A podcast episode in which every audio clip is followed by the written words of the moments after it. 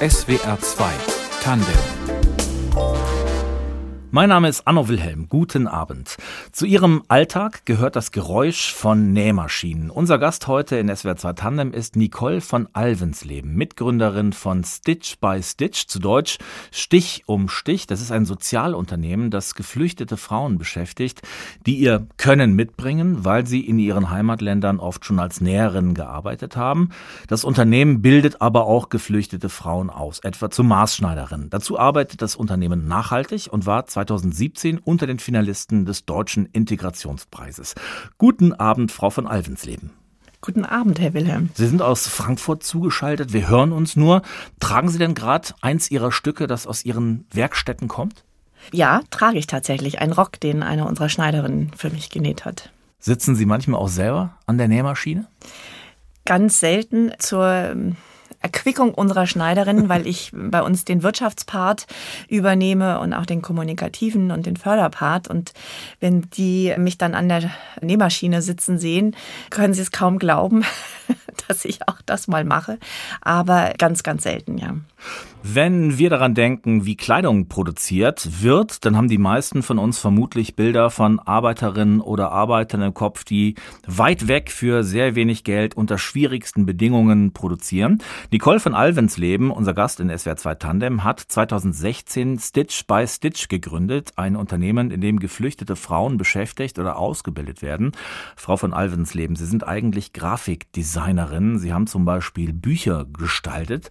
Was wussten Sie denn vom Nähen, als Sie diese Firma gegründet haben? Relativ wenig, ganz ehrlich. Dafür habe ich meine Geschäftspartnerin Claudia Frick, die Modedesignerin und Maßschneiderin ist. Sie ist sozusagen bei uns im Unternehmen die Textilexpertin. Wie haben Sie sich kennengelernt? Wir haben uns über eine gemeinsame Freundin kennengelernt und näher noch in der Bürogemeinschaft, in der wir gearbeitet haben, wo wir dann auch tatsächlich zur richtigen Zeit am richtigen Ort waren, 2015. Und ich hatte gerade meinen MBA mit Schwerpunkt Social Entrepreneurship in Oxford erhalten und wollte mich in dieser Richtung aufstellen, also vom Grafikdesign etwas wegbewegen und traf da eben auf Claudia, die wiederum händeringend als Modedesignerin für ihr eigenes Label eine Produktion gesucht hat und konnte die aber in Deutschland nicht finden. Und was war so das auslösende Moment, wo Sie gesagt haben, jetzt gründen wir? Das war tatsächlich ein Aufruf, Ideen zu entwickeln, Geflüchtete in Arbeit oder Ausbildung zu bringen. Da war ein Programm drumherum gebaut. Das wurde von der KfW Stiftung, also nicht der Bank, sondern der Stiftung und im Social Impact Lab 2015 eben im Sommer aufgerufen. Und wir haben uns da kurzerhand beworben und sind dann von 250 Teams ausgewählt worden mit 13 anderen und sind über neun Monate begleitet worden mit Expertenwissen und natürlich einem großen Coworking Space und anderen Teams, wo wir uns inhaltlich einfach sehr ausgetauscht haben und unterstützt haben. Das war 2016, ein Jahr nach Beginn mhm. der Flüchtlingskrise. Wie beginnt man denn ein solches Projekt mitten in dieser wirklich heftigen Debatte, an die wir uns erinnern? Ja, eigentlich einfach machen. Über das Programm sind wir in die Presse gekommen. Bei uns wurde eben geschrieben, dass wir diese Werkstatt schon machen. Wir waren aber noch ganz am Anfang und haben so unsere erste Schneiderin gefunden, ein junge Frau aus äh, Syrien. Wir haben uns mit ihr getroffen und haben mit ihr eine Art Praktikum gemacht. Also sie kam dann in die Werkstatt und hat dort, also nicht in unsere Werkstatt, sondern bei einer Nachbarwerkstatt, konnten wir uns einen Sitz mieten sozusagen und haben dort mal getestet, wie das Zusammenarbeiten funktionieren kann. Es kam sehr schnell eine zweite Schneiderin aus Syrien eine sehr erfahrene, also die war schon Mitte 30, konnte gar kein Deutsch. Und es war unglaublich schön zu sehen, wie Claudia mit äh, den beiden, also Esra und Iman, eine Bluse geschneidert haben. Und das Faszinierende ist, dass das Schneiderhandwerk wie eine globale Sprache ist. Also eine Schneiderin in Afghanistan arbeitet genauso wie eine Schneiderin in Deutschland oder Syrien. Das heißt, man braucht die deutsche Sprache gar nicht, um einen Schnitt aufzulegen auf den Stoff. Man schneidet es aus, es gibt Knipse, da weiß man, das sind Anmerkungen, ah, hier muss man aufpassen, da muss man einen Einschnitt machen, hier passen die Dinge zusammen. Und das war total schön zu beobachten, wie die auch Spaß miteinander hatten und eben diese Bluse genäht haben, ohne dass ein Wort Deutsch gefallen ist. Das heißt, wer sich bei Ihnen bewirbt, legt kein Papier auf den Tisch, sondern setzt sich an die Nähmaschine. Richtig, genau. Das ist das ultimative Kriterium, wie gut eben jemand nähen kann und ob er eben von seinen Fähigkeiten auch bei uns dann mit ins Team passt. Nehmen Sie uns doch mal mit in diese Werkstatt. Wer sitzt denn da? Das sind Frauen aus der ganzen Welt. Wer ist das? Also wir haben zum Beispiel Rehane. Sie kommt aus einer Schneiderfamilie und sie ist also eine absolute Meisterin ihres Faches, hochtalentiert. Sie kam zu uns mit 26 Jahren und hat im äh, Betrieb ihres Vaters eigentlich mitgeschneidert und hat einfach auch eine große Lust über ihr Talent hinaus auch und äh, schneidert sehr gerne. Und wir haben sie dann bei uns angestellt, sie aber dann auch in eine Ausbildung gebracht, damit sie ihre Fähigkeiten zertifiziert bekommt und einen Gesellenbrief erhalten kann. Wir haben aber auch zum Beispiel Amira. Amira kommt aus Syrien und hat bei einem bekannten Designer dann noch im Libanon gearbeitet und hat dort Haute Couture gestickt. Mhm. Unter anderem äh, ein Kleid für Shakira, was sie uns dann eben gezeigt hat und auch erzählt hat. Also absolute Perlen mhm. an Talenten, die da zu uns kommen. Shakira, aber, ein, ein Weltstar als Sängerin, muss man sagen, lässt ihre ja. Kleider im Libanon besticken. Ja, das ist ein bekannter Designer. Michael Derderean, mhm. wenn ich es richtig ausspreche, der eben Haute Couture, Abendkleidung und aber auch Brautmoden anfertigt und auch auf den Fashion Weeks auf der ganzen Welt unterwegs ist. Welche Lebensgeschichten bringen diese Frauen mit? Naja, die meisten Frauen haben natürlich eine Fluchtgeschichte die äh, sie eben dazu gebracht haben, nach Deutschland zu kommen. Wir fragen aber da nicht aktiv nach. Das wurde uns ganz am Anfang von einem Traumaexperten angeraten, dass man da nicht als nicht Ausgebildete nachfragt, weil man nicht weiß, was natürlich da an Emotionen und auch an äh, Traumata hochkommen, wo wir gar nicht dafür ausgebildet sind, das aufzufangen. Wir wissen aber, dass mehrere eben auch mit Booten gekommen sind und dass es nicht einfach war. Das heißt, Sie sind mehr als ein Ausbildungsbetrieb, da ist noch eine andere Verantwortung eigentlich für die Mitarbeiterinnen dahinter. Richtig, aus meiner Sicht eine Verantwortung, die eigentlich jeder Unternehmer hat gegenüber seinen Mitarbeitern, nämlich zu sehen, dass sie sich wohlfühlen, dass sie ankommen. Also gerade eben unsere Schneiderinnen, die aus den anderen Ländern kommen.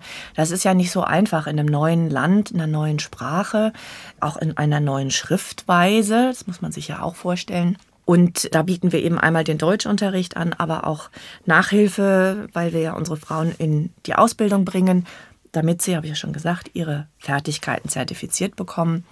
Und die Nachhilfe ist berufsbezogen, sodass sie da ganz engmaschig begleitet werden. Aber was dazugehört, ist natürlich zum Ankommen auch eine Wohnung zu finden. In Deutschland haben wir eine irrsinnig hohe Bürokratie. Also sie bekommen sehr, sehr viel Post wenn ich sie aufmache, wo auch ich mich manchmal frage, was wollen Sie jetzt eigentlich? Mhm. Ähm, das ist nicht immer so einfach zu verstehen. Und da stehen wir natürlich an Ihrer Seite und gehen also auch Step by Step, das ist unser Motto, mit Ihnen und begleiten Sie, dass Sie aber auch lernen, irgendwann selber diese äh, Briefe zu beantworten, auch die, in Kommunikation zu treten, ob das das Sozialamt ist oder die Arbeitsagentur oder das Jugendamt oder die Krankenkasse oder die Rentenversicherung. Also, weil das ist ganz wichtig, dass Sie eben auch lernen, sich dann irgendwann selbst in diesem ganzen Ökosystem bewegen zu können. Wie können Flüchtlinge in die Arbeitswelt integriert werden und dabei vielleicht sogar helfen, den Fachkräftemangel zu mildern? Nicole von Alvensleben, unser Gast in SWR 2 Tandem, hat in ihrem Sozialunternehmen Stitch by Stitch geflüchtete Frauen angestellt und bildet weitere aus, etwa zum Maßschneiderin, Frau von Alvensleben. Sie haben dafür ein eigenes Ausbildungskonzept entwickelt mit eigenen Leuten im eigenen Haus. Wie funktioniert das? Ja, wir haben gesagt von Anfang an, äh, das langt nicht nur die Ausbildung zu machen, sondern es ist ein essentieller Part, dass Deutsch gelernt wird. Das ist der beste Garant, sich in eine neue Gesellschaft zu integrieren. Und so bieten wir eben zweimal in der Woche Deutschunterricht an. Dazu haben wir zwei Lehrer, eine ähm, ehemalige Lehrerin, die im Goethe-Institut unterrichtet hat und einen Lektor. Und sie sind immer heiß geliebt. Der Deutschunterricht, der ist teilweise in Gruppen, teilweise einzeln, je nachdem, wo jede Schneiderin mit ihrer Sprachfähigkeit steht. Und dazu gibt es dann eben noch Nachhilfe. Das ist auch ein bis zweimal die Woche. Dann auch nochmal extra Mathe, weil das ist etwas, was in den Ländern nicht so gefördert wurde, wie es für das Schneiderhandwerk notwendig ist. Es ist nämlich ganz wichtig, wenn man zum Beispiel einen Faltenrock macht, dass das richtig berechnet wird. Und so haben wir äh, eben von Deutsch bis Mathe bis berufsbezogene Nachhilfe alles drumherum gebaut und versuchen, was immer nicht so einfach ist, das auch mit der Produktion zu vereinbaren zeitlich.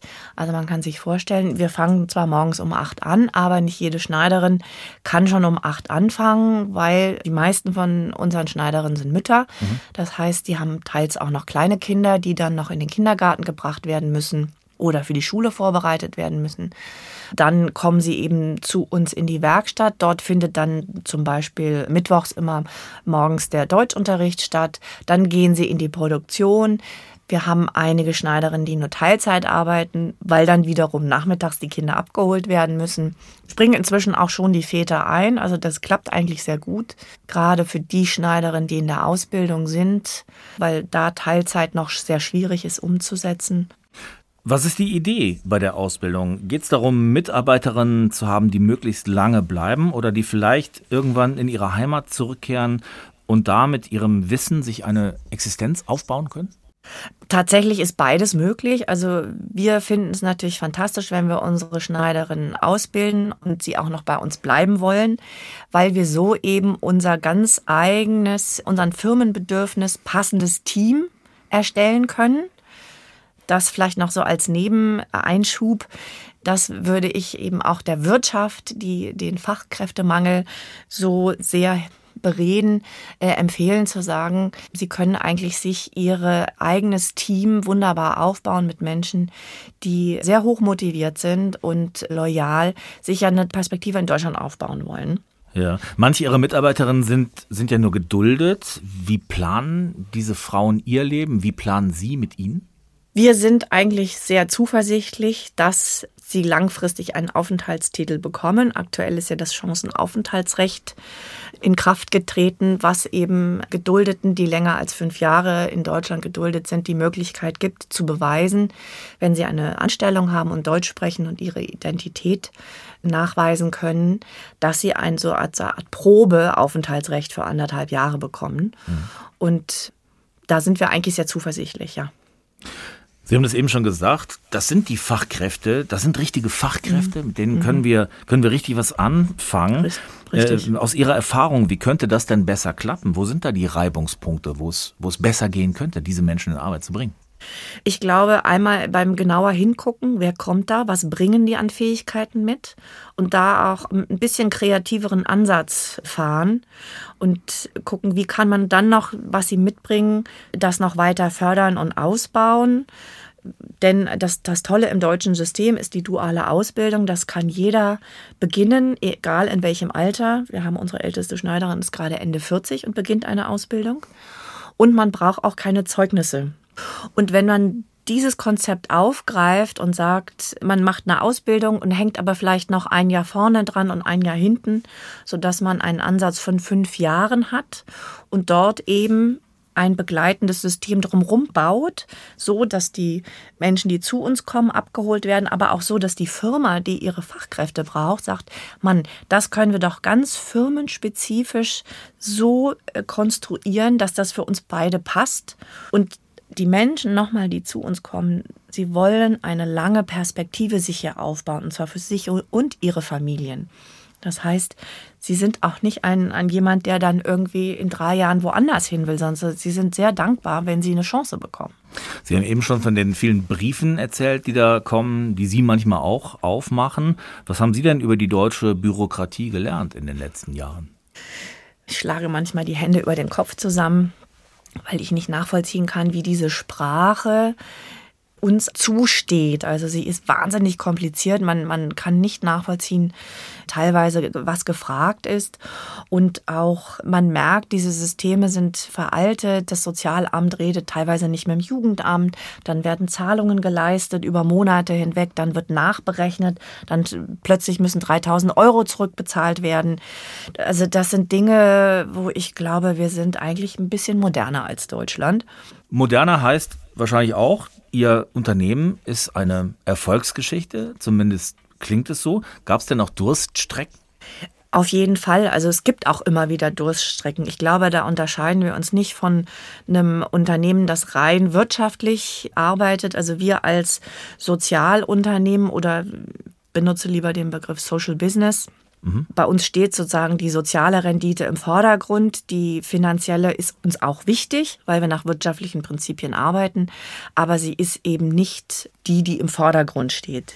Und natürlich haben wir immer wieder Durststrecken und also wir werden auch noch äh, zum Teil gefördert und versuchen eben da uns über Zeiten, wo äh, die Kosten höher sind als das, was wir äh, einnehmen, uns ja über Wasser zu halten. Schöne Kleidung zu tragen, das ist vielen Menschen sehr wichtig. Aber woher kommen die Kleidungsstücke? Wie werden sie produziert? Wie nachhaltig sind sie? Nicole von Alvensleben, unser Gast heute in SWR 2 Tandem, produziert mit ihrer Firma Stitch by Stitch Kleidung.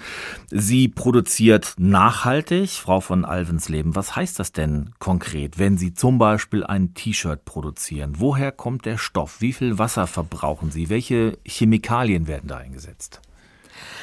Also nachhaltig fängt eben einmal an bei dem Material, das wir einsetzen, wie Sie schon sagten, bei dem Stoff. Bei einem T-Shirt ist das eine Bio-Baumwolle, die wir verwenden. Das ist eben auch zertifiziert. Dort ist ein Wasserverbrauch um 90 Prozent weniger, als wenn es eine reguläre Baumwolle ist. Und um mal ein Beispiel zu geben, also ein T-Shirt braucht 2700 Liter Wasser. Mhm. Das ist für die ganze Herstellungskette eines T-Shirts.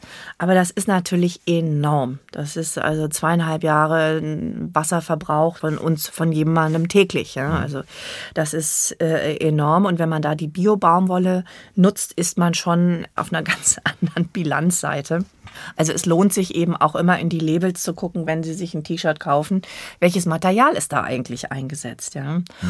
Wir arbeiten da eben mit Bio-Baumwolle und das T-Shirt wird bei uns gefertigt. Das heißt dann eben auch nachhaltig, weil bei uns die Arbeitsbedingungen gesichert sind. Da ist keine Kinderarbeit dahinter, wie eben in vielen, vielen Fabriken noch in Südostasien oder Ostasien das noch gang und gäbe ist. Ja, das ist eben bei uns gesichert, dass die Menschen eben auch ihren Lohn verdienen. Also dort in den Ländern heißt es zwar auch Mindestlohn, aber Mindestlohn ist nicht gleich Existenzlohn.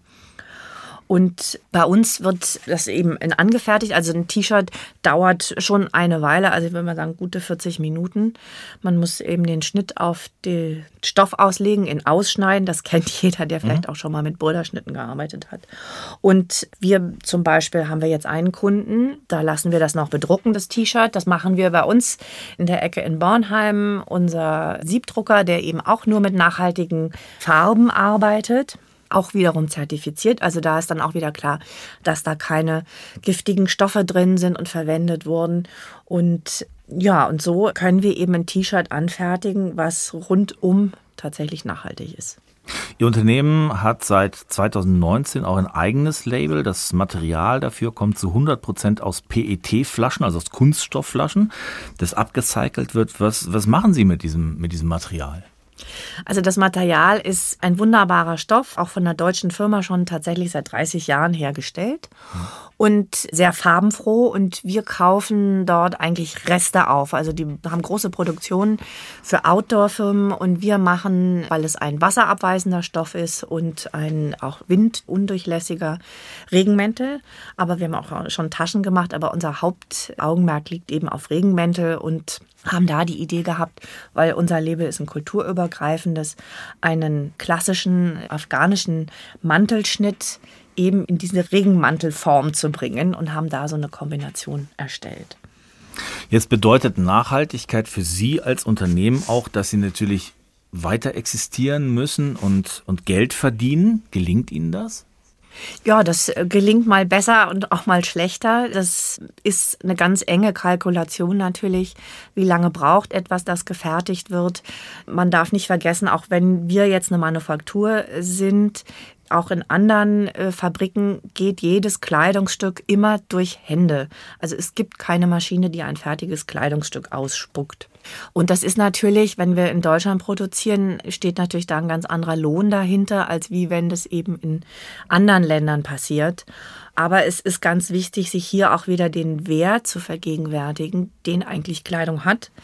Wir sind über die letzten Jahre da, sagen wir mal, sehr in eine Richtung hintendiert, die dem eigentlichen Wert nicht gerecht wird, mhm. den die Kleidung hat.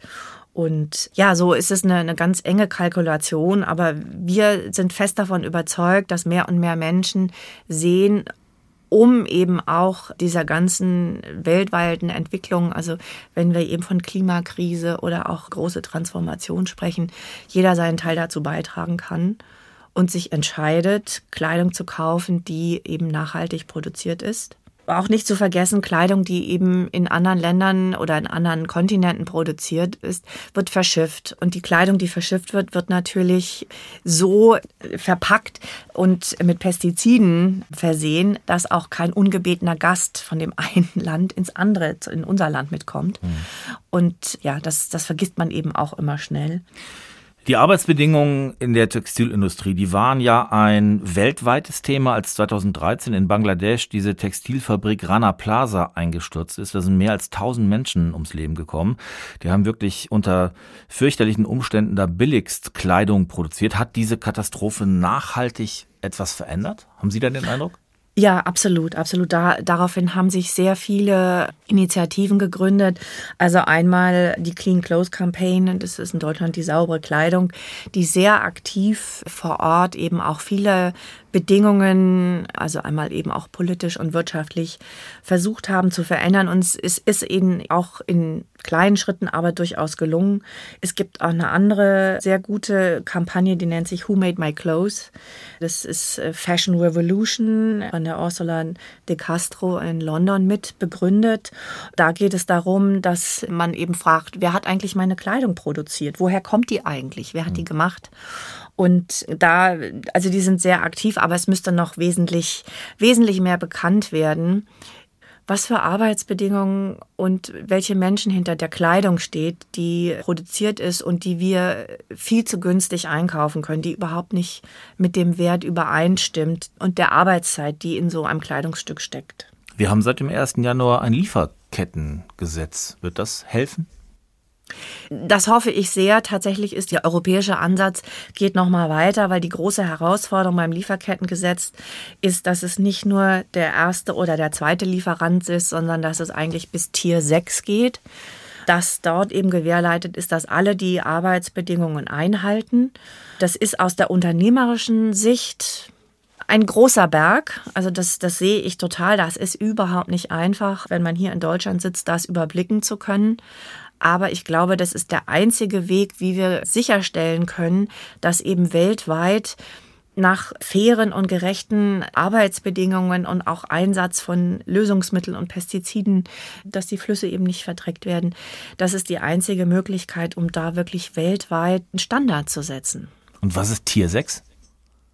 Also das ist sozusagen der sechste Lieferant. Also der, man hat ja jetzt, wenn man aus Deutschland kontaktiert, man eben einen Lieferanten und der source dann aus, sagt zum Beispiel, also meine Spezialität sind jetzt nicht unbedingt die Knöpfe anzunähen. Ich bin mhm. gut im Nähen, aber die Knöpfe und die Knopflauch machen, das sind ja alles wiederum spezialisierte Sachen. Das gibt er dann zu einem nächsten Lieferanten, der für ihn das macht.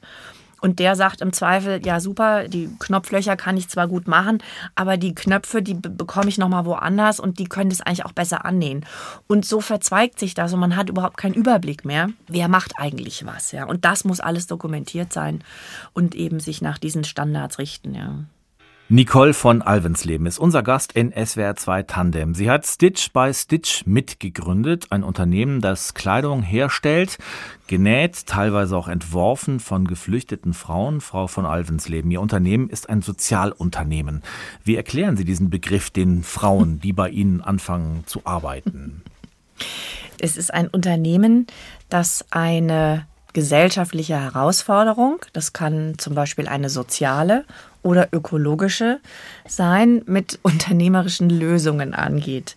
In unserem Fall ist jetzt die soziale Herausforderung die Integration von eben Menschen, die zu uns kommen und die ökologische, wie wir eben nachhaltig produzieren können.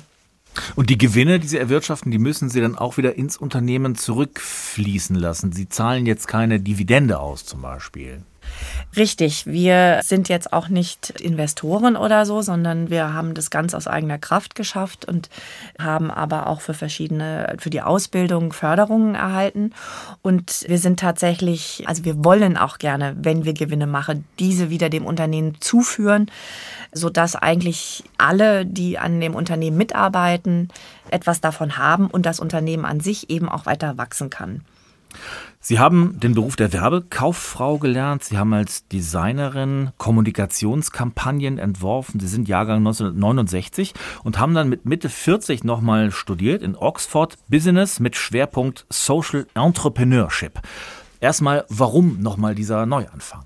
Ich hatte persönlich ist meine Eltern verstorben und das hat mich zu einem Punkt gebracht, wo ich nochmal sozusagen ganz aufs Grundraster geguckt habe und mich gefragt habe, was will ich eigentlich in meinem Leben? Ich fühlte mich, als ob ich in die erste Reihe gerückt bin und gesagt habe, so jetzt kann man nochmal richtig Tabula Rasa machen.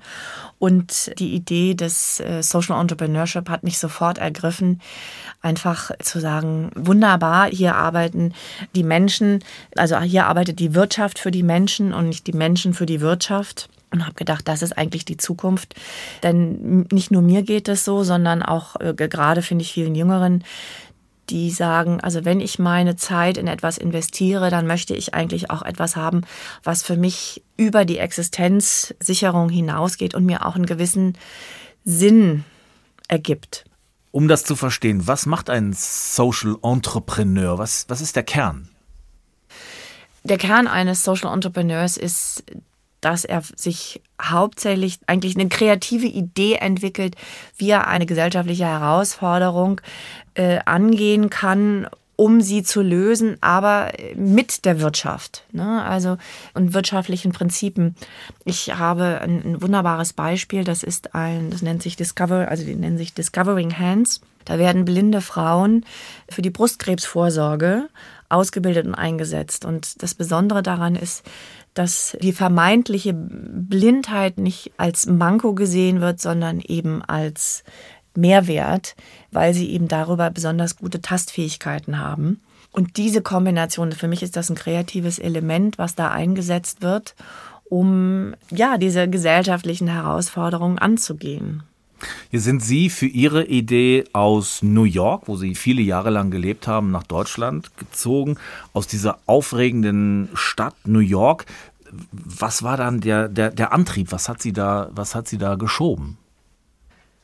Ach, das äh, war sehr vielfältig, verschiedenste Aspekte meines Lebens, die da zusammengeflossen sind. Ich habe es geliebt in dieser Stadt und habe auch, glaube ich, wirklich alles hoch und runter mitgenommen und miterlebt und ausprobiert und mit kaum Geld in der Tasche bis ganz super finanziell abgerundet aufgestellt und hingegangen, ohne dass ich jemanden kannte und mit großem Freundeskreis zurückgekehrt. Es war dann einfach ein neues Kapitel in meinem Leben, das aufgeschlagen werden wollte. Und da gehörte einfach dazu, zu, dass ich gesehen habe, als ich auch in Oxford war, dass ich im Herzen Europäerin bin und dort eigentlich gerne das, die nächsten Kapitel meines Lebens verbringen möchte. Sie waren zwölf Jahre in den USA. War es die richtige Entscheidung, jetzt im Rückblick nach Deutschland zurückzugehen? Absolut. Also ich bin eben ein, ein, großer Verfechter. Alles hat seine Zeit und nichts ist nur, weil man es ewig macht, dann erst wie sagt man, ähm, würdig. Also es ist genauso wie wenn man heiratet und man hat eine tolle Zeit gehabt und irgendwann stellt man fest, so jetzt trennen sich unsere Wege. Das heißt dann nicht, dass diese Zeit, die man gemeinsam hatte, nichts mehr wert ist, sondern es äh, ergeben sich einfach neue Wege. Und das ist doch eigentlich auch das Spannende, finde ich, im Leben, dass sich da immer wieder was Neues auftut.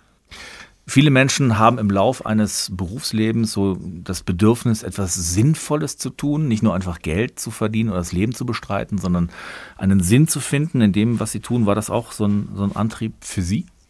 Ja, unbedingt, unbedingt. Also ich habe auch schon während meiner Arbeit als, als Kommunikationsdesigner immer versucht, auch mit Unternehmen zusammenzuarbeiten, die noch eine anderen Ausrichtung haben. Also ein, Unternehmen, die ähm, in, in ganzen Krebsforschung, aber auch im Migrationsthemen angesiedelt waren. Also das war mir immer ein großes Anliegen und habe dann eben über den Schwerpunkt des Social Entrepreneurship eigentlich meinen Hafen gefunden, wo ich dachte, das ist die Idee der Zukunft. So können wir eben auch eine wirklich eine nachhaltige Gesellschaft aufbauen. Und, und ich glaube, es geht vielen Menschen so.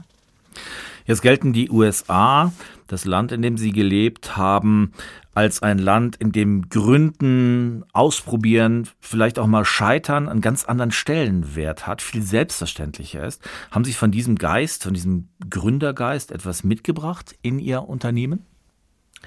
Sicherlich. Also dort war es immer faszinierend, weil man im Grunde schon, also auch in der Arbeit mit Unternehmen, die ich beraten habe als Kommunikationsdesigner, da war man schon drei Schritte voraus, zumindest nach draußen, aber intern war man noch gar nicht so weit.